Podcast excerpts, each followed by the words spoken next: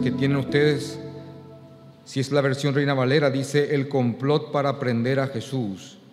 Y vamos a estudiar del, del, del versículo 1 al versículo 11, Marcos 14, del 1 al 11, para que puedas realmente apreciar lo que vamos a estudiar hoy. Y para que el Señor realmente eh,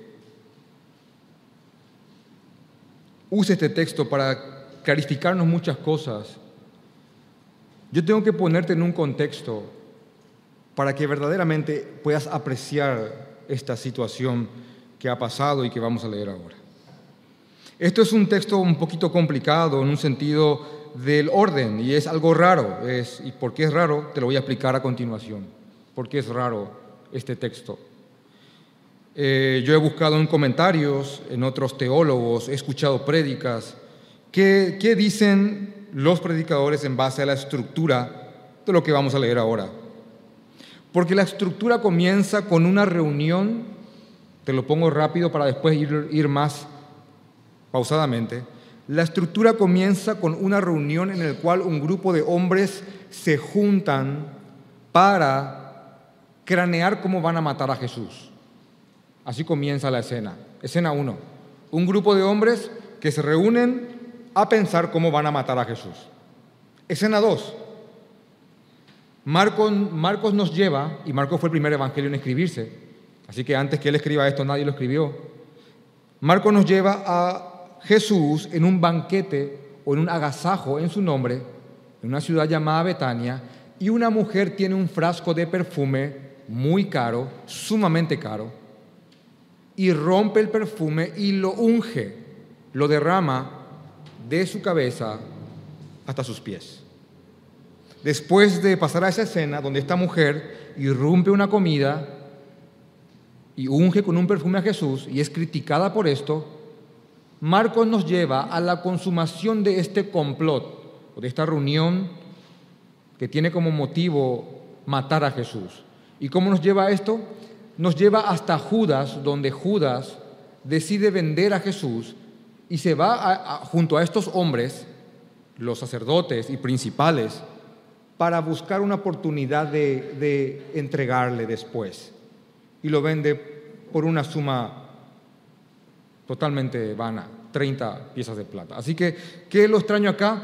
¿Por qué no, por qué Marcos, por qué Marcos no simplemente no escribió el complot y la escena en la cual Judas decide traicionarlo. ¿Por qué en el medio del relato de la entrega de Jesús incrustar, incrustar ahí la escena en la cual una mujer está dando a Jesús lo mejor que tiene? Es más, la escena de la mujer que va a derramar un perfume sobre Jesús como un símbolo de agradecimiento ni siquiera, y es lo, más probable, ni siquiera tiene un orden cronológico con lo que estamos estudiando hasta, hasta, este momento. Hemos estudiado el domingo de la Semana Santa, el lunes, el martes, acá está terminando el martes, el jueves va a ser la última cena. Ahora, esto que está haciendo la mujer acá, aunque algunos quieren decir que es miércoles, en verdad lo más probable es que esto ocurrió el sábado, el sábado antes que Jesús entre a Jerusalén antes del domingo de Ramos. Es la semana antes que Jesús, es el sábado antes que Jesús comience la semana de su pasión, de su línea recta al Calvario. Ahora, una vez más digo, ¿por qué Marcos? ¿Por qué Marcos? No cronológicamente, no, no en un orden de hechos.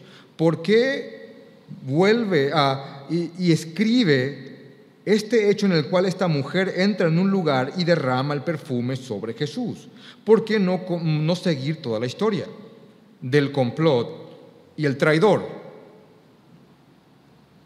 La respuesta más satisfactoria que yo encontré y me adhiero plenamente a ella es que Marcos escribió esto adrede, el inicio de, este, de, este, de esta reunión macabra y luego pasa a la imagen, pasa a la escena de una mujer derramando un perfume sobre Jesús y un traidor que consuma el trato para hacer un contraste entre estos dos hechos y entre estas dos acciones y entre estas dos personas que son los protagonistas de esto. un traidor, un traidor de su seno, y una mujer que viene de afuera y que dio lo más costoso que tenía. Así que esto es una especie de contraste entre la traición y la devoción absoluta, entre una persona que gastó una suma enorme en Jesús y entre otra que hizo dinero a través de Jesús, entre una persona que lo amó profundamente y otra que lo odiaba en secreto. Así que creo que esto está aquí interrumpido por este hermoso texto del ungimiento de Jesús para mostrarnos este sándwich teológico para que haya una comparación entre estas dos personas. Entonces, cuando vamos a leer este texto y vamos a estudiarlo a continuación de manera detallada, yo les pido que lo lean en este plano para que la impotencia no les invada y un, y un innecesario rencor no se, les, no se les acuñe en el corazón. Jesús dijo una vez, mi alimento, mi comida es hacer la voluntad del que me envió y que acabe yo su obra. Ese es mi alimento y mi comida, que yo haga la voluntad de aquel que me envió y que acabe yo su obra. Juan capítulo 4, versículo 34. No hay una cosa, hermanos, no hay una sola cosa, no hay una molécula, no hay un grano de arena que se mueva sin que Dios previamente lo haya decretado que así suceda. No existe nada. No hay demonio que toque tu vida. No hay desgracia que penetre en tu familia sin que antes Dios, de alguna forma y con algún propósito, Él haya dicho que así sea. Una de las cosas más contundentes en cuanto a esto, que a mí cuando lo leí por primera vez, realmente me, turbó el corazón hasta que mi alma se abandonó completamente a la soberanía del Señor, es cuando leí Job capítulo 1, que estaban todos los ángeles, los hijos de Dios, y en medio de ellos viene Satanás y pide por Job, y Dios, mi Padre, nuestro Padre, concede a Job, concede a Satanás que toque a Job, claro, siempre con limitaciones. Ese es, eso es un claro ejemplo de la soberanía absoluta y total de Dios en cada cosa que ocurre. No hay demonio que se maneje de manera totalmente gobernándose a sí mismo, autárquicamente. No existe. Dios es completamente soberano. Así que les pido que esto que van a leer, esto que vamos a estudiar ahora, de a poco, lo vean en ese plano, con esa mentalidad, Dios controlando absolutamente todo. Hay un versículo que también quiero explicarles brevemente para poner una buena base a esto. Es que es en Génesis 50:20 memorícenlo, anótenlo, escríbanlo. Génesis 50-20, que es cuando José, que tenía varios hermanos, fue vendido por sus hermanos por la envidia que ellos le tenían. Y fue vendido como esclavo. Años después Jesús eh, José perdón, se convirtió en un gran gobernante y llegó a tener a sus hermanos en sus manos, teniendo el poder de sacarles la vida si él quería. Y José, entendiendo el poder de Dios, simplemente dijo, ustedes pensaron mal en contra mía, mas Dios lo encaminó todo a bien. Hay una palabra que realmente los reformados nos aferramos tremendamente a eso, que es la palabra providencia. ¿Cómo se define providencia? En un sentido como para que un niño lo entienda. Las obras malas, malas obras buenas, tienen como resultado siempre Jesús, Dios, es glorificado. Es así. Lamentaciones 3.37 dice, ¿quién podrá decir que hay alguna obra que se haya hecho, que Dios no lo haya mandado previamente? Así que lo que vamos a leer ahora es parte de un plan, un plan que estaba diseñado desde antes que el mundo se cree, como dice Primera de Pedro capítulo 2, 20 desde antes de la fundación del mundo, Jesús ya estaba destinado para venir a morir por lo que nosotros hicimos. También dice Juan 10, 18, en palabras de Jesús, nadie me quita mi vida. Nadie me la quita, sino que yo mismo la pongo. Es más, Jesús varias, en una ocasión le dijo a Pedro, ¿acaso Pedro tú no crees que yo puedo, yo puedo orar a mi Padre y así Él podría mandarme doce legiones de ángeles para que yo no perezca y no muera por ustedes? Paráfrasis mía. Así que esto es parte de un plan. Y teniendo fresca y viva la soberanía de Dios, vamos a estudiar este texto. Miren, miren, el hombre ha hecho muchas cosas perversas, atroces, repugnantes. Toda obra de maldad premeditada que se piensa antes Toda obra de maldad premeditada por un grupo requiere una reunión previa para su planeación o para su planeamiento. Toda obra premeditada. Así, se han planeado el asesinato de reyes, de emperadores, de presidentes, se han planeado robos a las bodegas más seguras de este mundo. Se han planeado exterminios masivos de personas, como lo ocurrido con los judíos por parte de los nazis, o el bombardeo con armamentos químicos hace unos meses en Siria. Se han planeado terribles negocios como el tráfico de órganos de niños, todos estos hechos y similares a estos han sido diseñados y tramados en reuniones de hombres inicuos y perversos. Todos. Pero, pero de todas las reuniones secretas que algún día saldrán a luz en el gran tribunal divino, de todas las reuniones que hayan podido hacer los hombres con el fin de, consumar, sus males, no ha existido, no ha existido una más macabra y diabólica que esta. La reunión para planear el asesinato del Hijo de Dios. No ha existido una reunión más macabra y diabólica que esta la reunión o el consejo que se ha hecho con el fin de matar al Hijo de Dios no ha existido ni existirá. Quiero explicártelo en el plano espiritual. Esta habrá sido una de las concentraciones más densas de demonios de la historia de la humanidad millares y millares de ángeles caídos, susurrando blasfemias y alimentando el odio de cada uno de los integrantes de este consejo.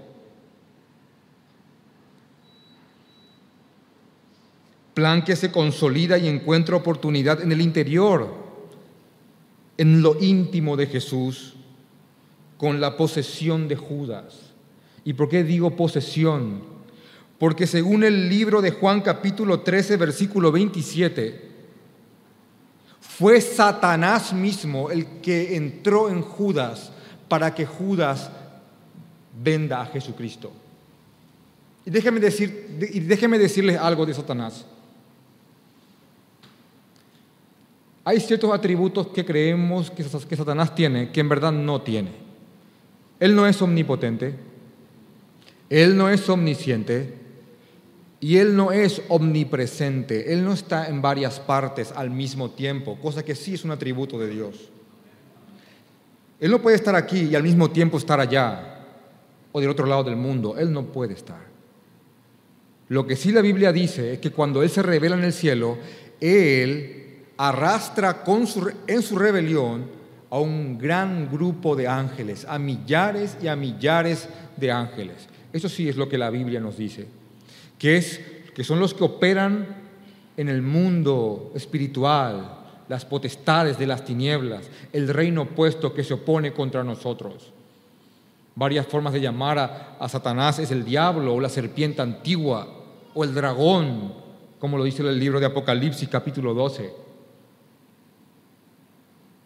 Así que si el mismo diablo, si el mismo Satanás ha juzgado que hay una situación que él no puede mandar a ningún lacayo, a ningún demonio que él tiene bajo su mando, sino que él mismo tiene que ir a ocuparse de eso, es porque es algo sumamente importante. Y cualquier dueño de un negocio sabe que hay cosas que solamente el dueño lo puede hacer. Así que aquí él no manda a ningún algún súbdito, a ningún lacayo, a ningún vasallo. Él mismo se mete en el corazón de Judas, Juan 13, 27 y consuma un hecho. Así que esto era sumamente importante.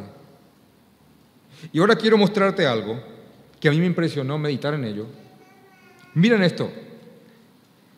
El más grande poseído de todos, el más grande, la, la posesión más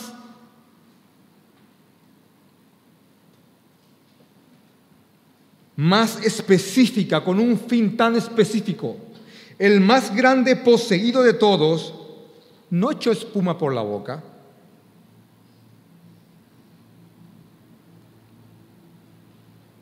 No cayó al suelo con convulsiones.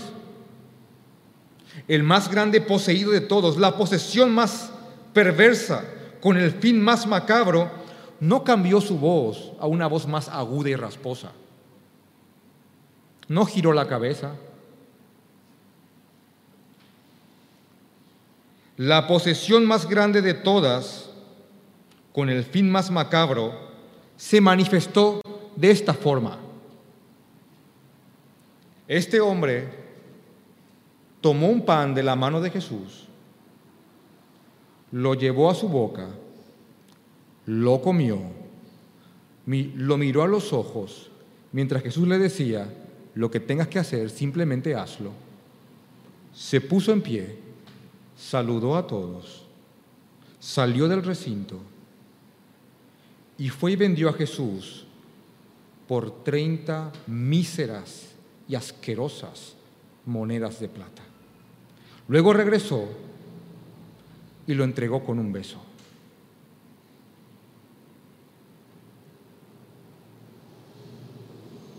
El más grande poseso de la historia.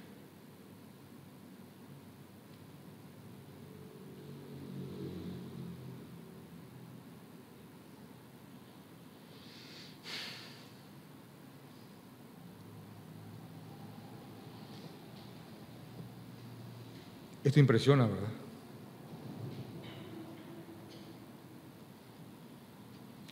Entonces, con esta introducción sumamente necesaria, yo les leo este texto. Según Marcos capítulo 14, esta reunión se llevó a cabo de esta forma. 14.1. Dos días después era la Pascua. Faltaban dos días para que sea la Pascua. Y la fiesta de los panes sin levadura. Y buscaban los principales sacerdotes y los escribas cómo prenderle por engaño y matarle. Y decían, no durante la fiesta, para que no se haga alboroto del pueblo. Saben, ustedes ya saben la mayoría qué es la Pascua. Es uno de los ritos es una de las fiestas judías a las cuales yo más le doy énfasis para poder entender el Evangelio a través del Antiguo Testamento. Pero si hay alguien nuevo acá, vamos a explicarle para que él, también entienda y pueda gozarse en la palabra del Señor como nosotros lo hacemos. Mucho tiempo atrás, el pueblo de Israel fue preso, fue esclavizado por el pueblo de Egipto. Y el Señor levantó un hombre, un hombre muy conocido, muy, muy típico de, Semana Santa, ver películas de Moisés. Entonces el Señor levantó un hombre que se llamaba Moisés, el cual trajo como una señal, como señales de Dios, diez plagas con los cuales Dios flageló a Egipto para que él suelte a su pueblo. No voy a hablar de las, de las, de las nueve plagas, que son plagas que humillan a, a cada dios específico del panteón egipcio. Voy a hablar de la décima plaga, que es esto. Dice Dios a Moisés, en un momento dado, Moisés, voy a pasar en la noche con el heridor, entiéndase, el ángel de la muerte, y voy a llevar al, primogénito, al heredero de cada familia. Ahora, Señor, ¿cómo, ¿cómo, cómo vamos a hacer para que esto no afecte a tu pueblo? Bueno, di a mi pueblo que tomen un cordero perfecto, al cual no hay que romperle un solo hueso, que lo maten y con su sangre pinten los dinteles y los postes de cada casa. Así cuando, mi, cuando el ángel de la muerte, cuando mi heridor pase por, los, por las casas de Egipto, cuando vea que sobre esa madera está la sangre de un cordero perfecto, y que tiene oído que oiga, va a pasar de largo porque ahí hay un sacrificio que compense la deuda se llama la Pascua o el Pesaj, el pasó, pasó de largo, el ángel de la muerte sobre las casas que estaban marcadas. Así que hay como un, hubo como un decreto divino en el Éxodo capítulo 12 que a partir de ahí cada familia judía tenía que observar esta fiesta de la siguiente manera. Un padre estaba con sus hijos, con su esposa, se preparaba el cordero, y el niño menor tenía que preguntar por un ritual. Padre, ¿qué estamos haciendo? Aunque ya lo preguntó hace 20 años la misma cosa. Cada año tenía que preguntar el menor, Padre, ¿qué estábamos haciendo? ¿Qué estamos haciendo? Y el Padre, como un símbolo de su autoridad y su provisión espiritual, el Padre alrededor del Cordero narraba toda la Pascua. ¡Wow! ¿Verdad? Hermoso.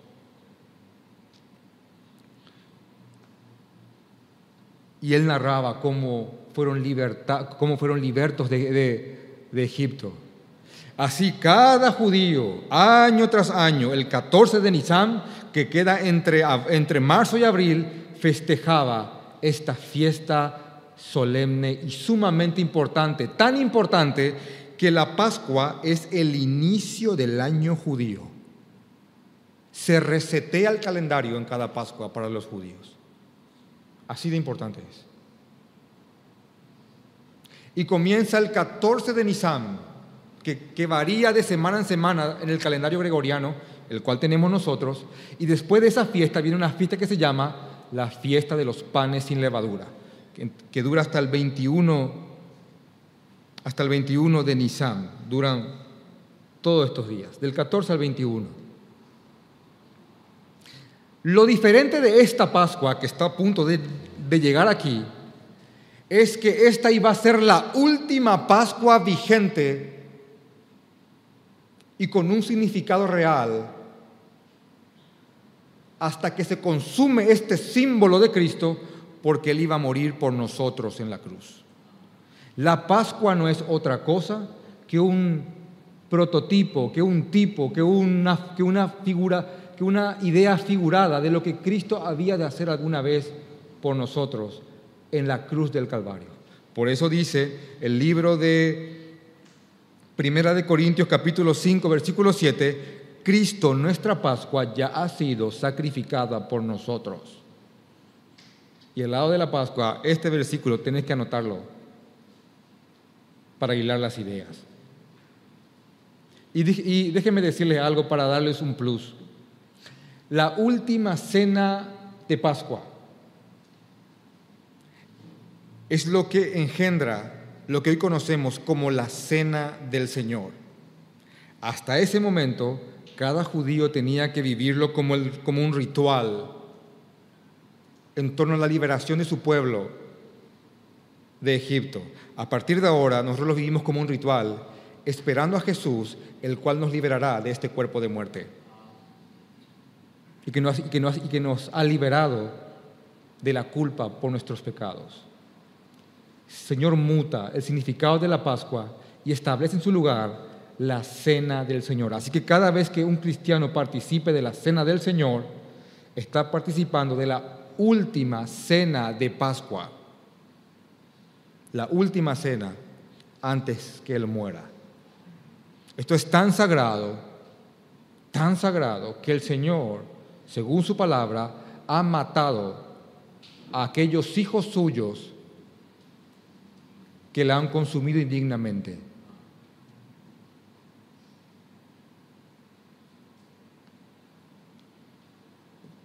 Entonces faltaban dos días para esta fiesta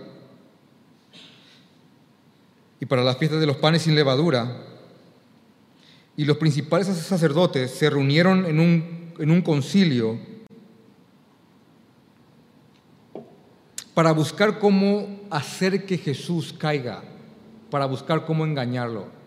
Ahora, quiero que pongan un énfasis a esta porción que dice, y buscaban los principales sacerdotes y los escribas cómo prenderle por engaño y matarle. Por engaño, por engaño, por engaño y matarle. ¿Por qué por engaño? Porque ya más de una vez ellos y otros trataron de, poner tropiezo a Jesús y no lo consiguieron. Ejemplo, te pongo, Marco capítulo 11, versículo 27, cuando quisieron confrontar a Jesús con qué autoridad hacía lo que hacía y él les refutó a estos hombres y estos hombres quedaron humillados públicamente. Marcos 12, 13, cuando quisieron hacer que Jesús tropiece con el tema de si se paga o no tributo al César, que también Jesús contestó de manera brillante y repelió a sus detractores. 12, 18, cuando vinieron hombres para tentarle y para que tropiece con relación a la resurrección. Y también en el 12:28, cuando vino alguien a tentarle, a ponerle un tropiezo, con la pregunta de cuál era el gran mandamiento. Todas cosas que ya hemos estudiado. Así que una y otra vez, un grupo tras otro vino por Jesús tratando que él tropiece y se topaban con una pared de sabiduría. De hecho, con la fuente de la sabiduría y el conocimiento absoluto. Así que, ¿cómo hacemos ahora? Cada vez que hemos ido por él, él nos ha raqueteado. No solamente eso, mandamos a nuestros alguaciles. Y por favor, entiendan lo que es un alguacil del templo. No es una especie de policía que, que simplemente cumple una orden. Los alguaciles del templo son personas que también tienen mucho conocimiento teológico. Son levitas. Y la guardia del templo, soldados teólogos, por decirlo de una forma, fueron enviados por los sacerdotes, por los principales, para prender a Jesús y vienen con las manos vacías y le preguntan ellos por qué no le trajeron. Y ellos simplemente contestan, jamás hemos oído hablar a alguien de esta forma. Así que no había otra forma que prenderle si no era a través de un engaño. Jesús, el mejor abogado de todos y es el tuyo, por cierto. Entonces estos hombres hacen una reunión perversa con el fin de matar al Hijo del Hombre, al Hijo de Dios. Jesús esto ya lo sabía, como dice Mateo capítulo 26, versículo 2, el Hijo del Hombre será entregado y lo van a matar. Él ya lo sabía, él sabía el plan. Él en su preexistencia corporal, en la eternidad, cuando ni un solo ángel había sido creado, cuando Él habitaba con su Padre y el Espíritu Santo en completa comunión y total suficiencia, Él ya sabía que esto tenía que ocurrir.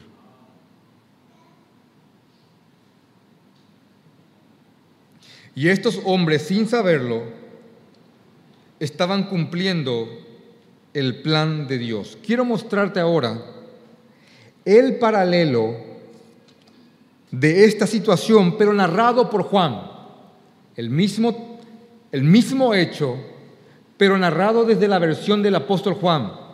En el libro de Juan capítulo 11, quiero mostrarles esta reunión macabra. Juan capítulo 11, versículo 45 comienza el complot para matar a Jesús. Pero quiero leer con ustedes a partir del versículo 47 lo que dice. Dice, entonces los principales sacerdotes y los fariseos se reunieron, reunieron el concilio y dijeron, ¿qué haremos? Porque este hombre hace muchas señales. Si le dejamos así, todos creerán en él y vendrán los romanos y destruirán nuestro lugar santo y nuestra nación. Entonces Caifás, por favor, atiendan esta parte. Entonces Caifás, uno de ellos, aunque no cualquiera de ellos, sino el sumo sacerdote aquel año, les dijo, voy a hacerlo sencillo, ustedes no entienden nada, vosotros no sabéis nada. Ni pensáis, ni piensan que nos conviene que un hombre muera por el pueblo y no que toda la nación perezca. Repito, ustedes no entienden nada. Ustedes ni siquiera piensan que lo que nos conviene es que un hombre muera por todos y no que toda la nación perezca. Ahora, lo que este hombre no sabía, que como el Señor lo controla absolutamente todo, en el medio de esta reunión, que como le dije previamente, es la reunión más macabra de todas, también el Señor había decidido exaltarse y glorificarse en el medio de ellos. ¿Por qué? Versículo 51, en cuanto a las palabras de Caifás. Esto no lo dijo por sí mismo. Caifás, esto no lo dijo por sí mismo sino que como era el sumo sacerdote aquel año, profetizó que Jesús había de morir por la nación, y no solamente por la nación, sino también para congregar en uno a los hijos de Dios que estaban dispersos. Miren esto, un hombre perverso que odiaba terriblemente al Señor, en medio de la reunión más perversa de todas, con el motivo de matar al Hijo de Dios Dios decidió que uno de ellos, el principal de ellos, sea un canal de profecía en cuanto a lo que sería el Evangelio. Porque este es el Evangelio, uno muriendo por todos.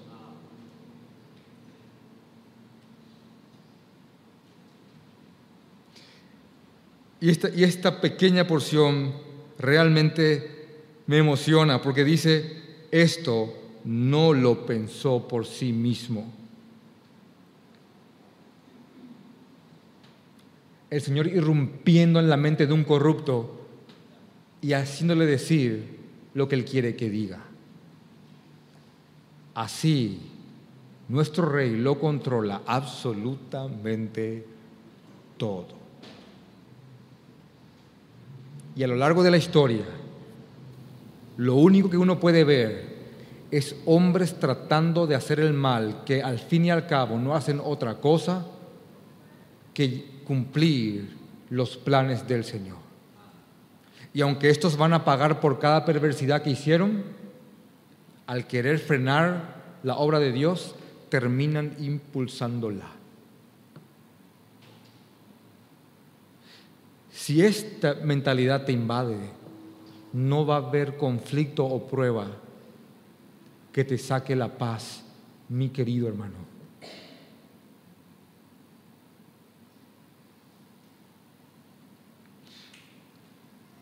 No solamente eso. Este complot estaba tan, tan, con tanta hazaña, con tanto ensañamiento, mejor dicho, que según el libro de Juan, capítulo 12, versículo 9, no solamente había que matar a Jesús, sino que había que matar a aquella gran señal viviente que hacía que todo el mundo crea en lo que él era. Imagínense una señal viviente. ¿Saben quién es? Lázaro. No, hay, no había milagro más patente que un hombre que había muerto por cuatro días y todos sabían que estaba en un estado de putrefacción, al cual el Señor le devolvió la vida. Así que era tan, tan importante destrozar a Jesús como destrozar a uno de sus milagros más patentes en medio de todos. Por eso dice Gran multitud de los judíos supieron entonces que él estaba allí y vinieron no solamente por causa de Jesús, sino también para ver a Lázaro, a quien había resucitado de los muertos. Pero los principales sacerdotes acordaron dar muerte también a Lázaro, porque a causa de él muchos de los judíos se apartaban y creían en Jesús. No, eh, hay que matar a Jesús, pero ese también se tiene que morir. Dicho sea de paso, ¿cómo le intimidas a alguien? Hablando de Lázaro, ¿cómo le intimidas a alguien que ha muerto, que conoce el otro lado y sabe quién lo rescatará y quién lo esperará cuando vuelva a cruzar ese portal? ¿Cómo le intimidas a esa persona? ¿Cómo haces que un hombre como Lázaro retroceda después de haber experimentado lo que experimentó?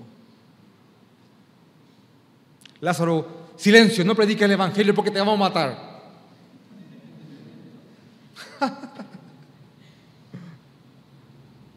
silencio, Lázaro. Te vamos a matar.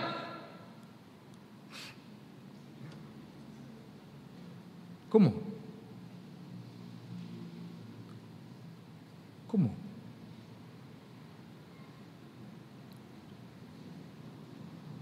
¿Cómo sembrar el temor con la amenaza más profunda que se le puede hacer a un hombre, que es sacarle la vida?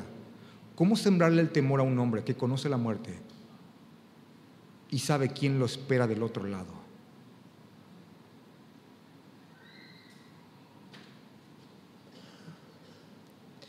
Entonces, este complot se diseñó de esta forma. Acto seguido viene el corte. ¿Por qué ya no pasara a Judas entregándole? En un momento dado, después de, este complot, Marcos capítulo 14, versículo 3, el ungimiento de Jesús en Betania. Jesús va a ser ungido por una mujer. Este corte, este, esta incrustación aquí, tiene como motivo para que compares estos dos hechos. Y te repito, la traición máxima con la devoción absoluta. Entonces, dice el versículo 3 del capítulo 14 de Marcos, pero estando él en Betania, en casa de Simón el leproso, y sentado a la mesa, vino una mujer con un vaso de alabastro de perfume de nardo puro de mucho precio, y quebrando el vaso de alabastro, se lo derramó sobre su cabeza.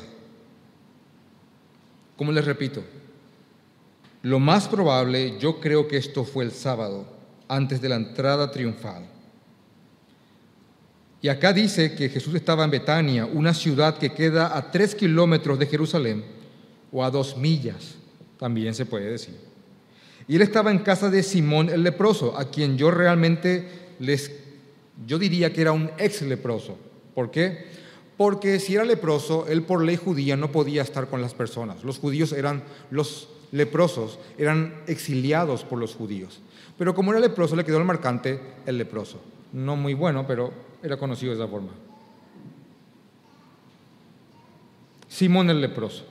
Así que estaba en Betania. Betania, para que tengan un dato, era la ciudad justamente de María, Marta y Lázaro. Así que estaba en Betania, en la ciudad de estos hermanos, en casa de Simón el leproso, y ocurre lo siguiente. Dice que entra una mujer en la reunión con un frasco de alabastro, con un perfume de nardo muy caro, aproximadamente, bueno, dice el texto, 300 denarios, aproximadamente el salario de un jornalero de un año, sueldo mínimo de un año. Eso costaba ese frasquito de perfume. Dice que esta mujer rompe el frasco con un motivo de no lo voy a usar más con otra persona y derrama todo el contenido del nardo en la cabeza y dice Juan que va completamente de la cabeza a los pies. Esta mujer. Quiero explicarte y aclararte algo. Esta mujer no es la mujer de Lucas 7:36. Pone ahí, no es la mujer de Lucas 7:36, en lo cual también pasó algo muy parecido. Te lo pongo en paréntesis para que entiendas. Una vez, un hombre muy religioso llamado Simón invitó a Jesús a su casa a comer. ¿Para qué? Para ver si Jesús verdaderamente era un profeta. Entonces le invitó a comer y irrumpe una mujer, una prostituta, una ramera, una mujer de mala vida, una pecadora, conocida por todos, y irrumpe en, la, en el agasajo falso, porque este es un agasajo verdadero, en el falso agasajo, y también rompe un frasco de, de, perfume y lo, y lo vierte sobre los pies de Jesús, y ella llora sobre sus pies y seca sus lágrimas con sus cabellos. A lo que el anfitrión el dueño de casa, Simón, que invitó a Jesús para ver si era un profeta, dijo en su mente, si este fuese profeta, sabría qué clase de mujer la está tocando y que es pecadora. Caviló, pensó. Jesús contesta su pensamiento. Imagínate el terror que te puede invadir cuando alguien te conteste un pensamiento. Y le contesta con una parábola. Y le pido que después lo estudie mejor. Pero no es el caso de esta mujer de mala vida, ex mujer de mala vida, porque se arrepiente o porque mucho se le perdonó, mejor dicho, mucho ama. Entonces, no es la misma situación. Lo que sí es probable que esta mujer, que según Juan 12.3 era María, se llamaba María, María de Betania, Lo que sí es probable que esta mujer emulando o copiando este gesto tan hermoso de una mujer que arrepentida dio su perfume más caro a Jesús, también ella hizo exactamente lo mismo. En medio de un contexto social en el cual una mujer no podía simplemente irrumpir una comida entre hombres y tocar a un rabí. Eso era terrible la misoginia, el repudio a la mujer era algo a flor de piel en ese momento. Así que esta mujer entra en esta comida entre hombres, rompe este perfume muy caro y lo vierte sobre Jesús. Ahora, esta mujer no solamente derramó un perfume costoso, sino que derramó su corazón y su agradecimiento a aquel que la había salvado. No solamente eso, estaba derramando perfume a aquel que había hecho que su hermano vuelva de los muertos. Esta